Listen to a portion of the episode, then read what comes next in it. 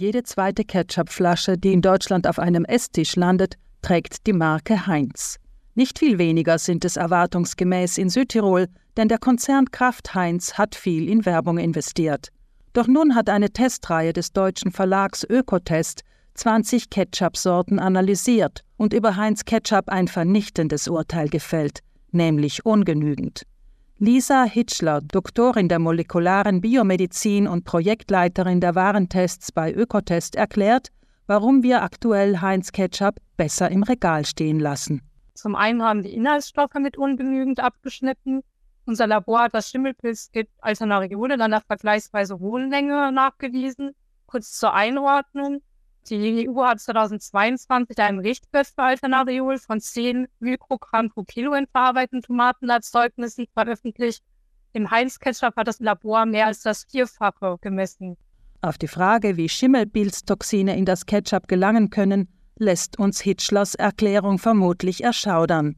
Auf Pflanzen sind Alternaria-Toxine ziemlich weit verbreitet. Sie können etwa in Nüssen, Getreide, Gewürzen, Obst und Gemüse wie eben den Tomaten vorkommen.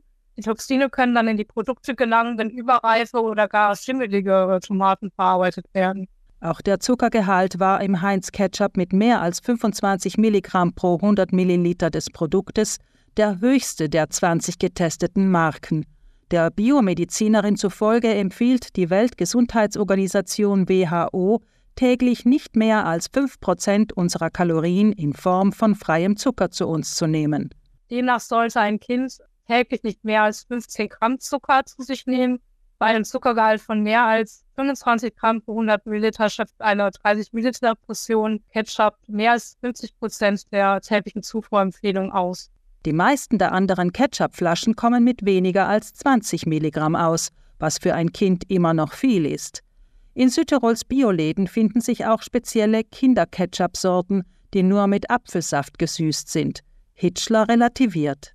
Beim Apfelsaft ist es so, dass es natürlich eine natürliche Zuckerquelle ist, aber trotzdem enthält der Apfelsaft Zucker. Ist also nicht unbedingt immer gesund, nur weil es eine natürliche Zuckerquelle ist. Es kann auch da ein erhöhter Zuckergehalt vorliegen.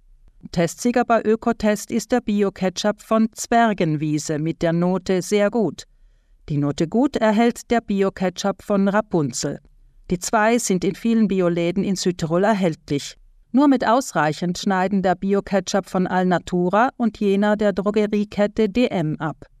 Die meisten mit der Note gut bewerteten Ketchup-Sorten aus konventionellem Anbau sind Eigenmarken deutscher Supermärkte, die es in Südtirol nicht zu kaufen gibt.